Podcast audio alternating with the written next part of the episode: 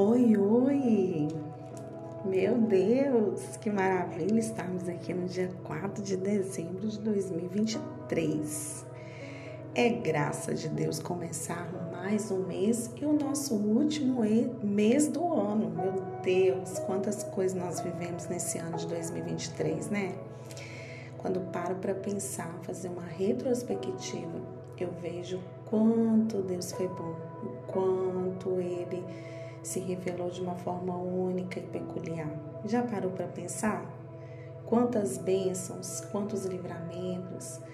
E aí, pensando nessas coisas, fazendo essa retrospectiva, me peguei pensando: ah, o que o Senhor pode ainda nos oferecer nesse ano de 2023?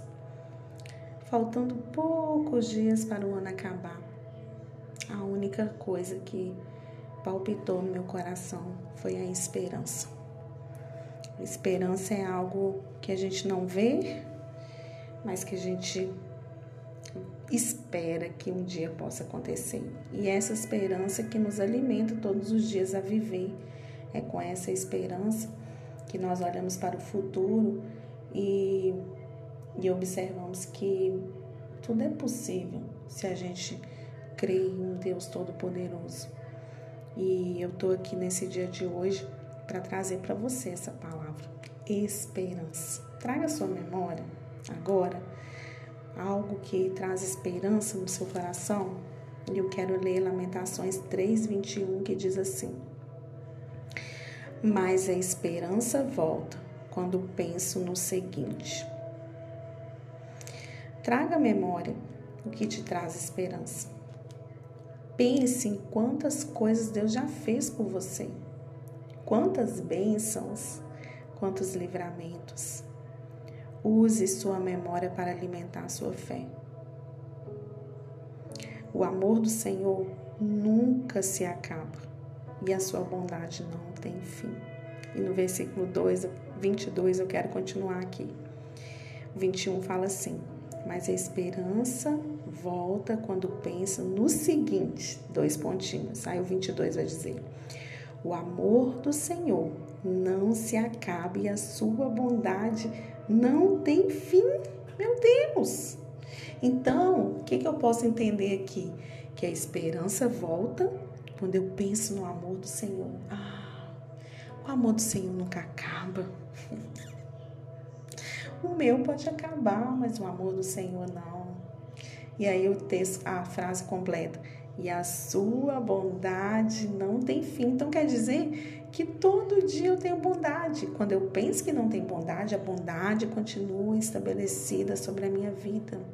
Então traga nesse dia de hoje, nesse mês, as esperanças boas, coisas boas que ainda podem acontecer nesse ano. Olha que graça de Deus. Olha que favor imerecido do Senhor. Eu me lembro de uma certa feita, uma mulher na Bíblia. Ela abrigou um profeta em sua casa e ela ficou tão feliz de abrigar esse profeta. Ela fez uma casa falando para ele assim: quando você voltar novamente, já tem essa casa aqui. A gente está falando de Sunamita. E ela abrigou o profeta Eliseu em sua casa. E aí, Eliseu foi embora fez uma profetizou algo na vida dela que ela teria um filho. E essa mulher teve um filho. e ela estava feliz com esse filho, só que esse filho teve uma febre e ele acabou falecendo. E era o filho da promessa. Eliseu tinha profetizado. E aí essa mulher deixou o filho morto em casa, com a esperança de ir até o profeta e pedir ajuda. Ela foi, buscou o profeta, esperando um milagre. E quando ela chegou em casa, o profeta deitou por cima desse menino. Ah, isso me traz assim uma, uma esperança tão grande, sabe, no meu coração. Porque mesmo que tudo esteja perdido, mesmo que a esperança tenha se acabado, mesmo que esteja morto, Deus tem o poder de trazer a vida, porque a palavra fala que quando Eliseu deitou por cima desse menino, a vida desse menino foi soprada de novo para dentro dele e aquele menino ressuscitou. O que eu quero trazer para mim, para você, para mim também, que pode estar morto, pode não ter mais esperança. A gente pode não ter saída, mas eu tenho um Deus que o amor dele é tão grande e a bondade dele me cerca todos os dias, com certeza eu verei o milagre do Senhor. E continuando aqui. E esse amor e essa bondade são novas a cada manhã. Então, o que isso quer dizer? Que quando eu penso que a bondade, a misericórdia acaba e o amor dele, aí ela se renova quando o dia amanhece ela se renova para uma nova perspectiva, para novos projetos, para ter uma visão melhor, porque eu creio muito nisso. Que nós não vamos morrer, que nós não vamos perder a fé até que todas as promessas do Senhor se cumpram na nossa vida. Todos os dias nós temos uma nova oportunidade de fazer algo diferente. Todos os dias eu tenho uma nova oportunidade de viver algo bom no Senhor. Sabe por quê? Porque Deus é tudo que eu tenho e eu confio nele, que é o versículo 24. Ah, mas você pode me dizer assim: Ah, mas para mim conseguir o que eu quero, eu preciso de muito dinheiro, eu preciso ser rica. Aí a palavra te dá aqui um, um um confronto. Deus é tudo que eu tenho. Por isso eu confio nele. Se a gente confia no Senhor, se Ele é tudo em nós, então não vai nos faltar nada. Não vai nos faltar a esperança, não vai nos faltar a fé, não vai nos faltar absolutamente nada. Porque a esperança de receber a ajuda do Senhor faz nascer a paciência no sofrimento.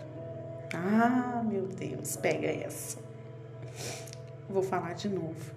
A esperança de receber a ajuda do Senhor faz nascer a paciência no sofrimento. Então, meu querido e minha querida, deixa a paciência aí nascer no sofrimento. Tá cansado de esperar? Não canse, né? Eu fico observando, é, nós não gostamos de esperar, né? Nós ficamos irritados na fila do banco, na fila do supermercado, na fila do trânsito, na fila do posto de gasolina, na fila da loja, na fila do pão. Perdemos a paciência muito fácil. Nós não gostamos de esperar. Eu não tenho paciência, não é verdade? Mas aqui aí tem uma coisa que não combina com a outra. Se eu preciso, se eu preciso da esperança de receber a ajuda do Senhor, precisa nascer a paciência. E a paciência vem pelo sofrimento, porque Paulo disse isso, né? Que ele teria que ter paciência para guardar é, coisas que viriam do céu para a gente. E no reino espiritual não funciona dessa forma que a gente pensa. Ah, porque eu estou sofrendo demais. Ah, porque eu estou vivendo tantos anos nessa mesma coisa. Ah, querido, querida, tem que nascer a paciência. A paciência precisa nascer para que a esperança, para que algo que nós tanto almejamos no Senhor seja concretizado. Nosso, as nossas maneiras de falar, a nossa maneira de se comportar e de viver precisam ser mudadas. Como dói, dói muito. A gente não quer ser lapidado. As coisas têm que acontecer do nosso jeito. Então, que você traga hoje uma reflexão, sabe? Esse mês a gente vai, vai refletir sobre várias coisas.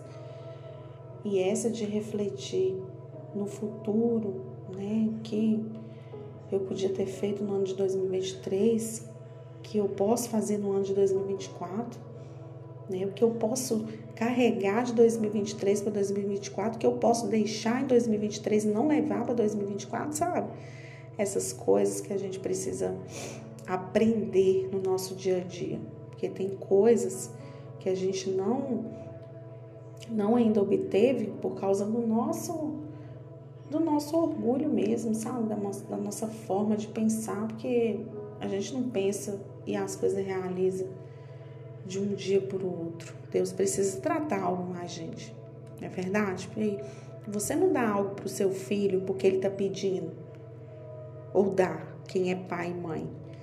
Não, a gente observa o filho, se ele foi obediente, se ele andou corretamente, assim é Deus com a gente. E a gente acha que a gente é dono de si, a gente faz o que faz, porque é mérito nosso. Não, não, não. A gente faz porque a gente tem Deus, porque a bondade e a misericórdia nos alcançam todos os dias. Que hoje você possa viver e pensar, refletir em cada ação que você fizer, tá? E, e deixa que o amor de Deus transborde no seu coração, tá bom? Se essa mensagem falou com você, compartilhe esse áudio com o maior número de pessoas, tá? Vamos avançar com a palavra de Deus no reino e eu sei que Deus vai fazer muito mais além do que pedimos ou pensamos. Amém? Deus te abençoe. Tenha uma semana abençoada, riquíssima na presença do Senhor.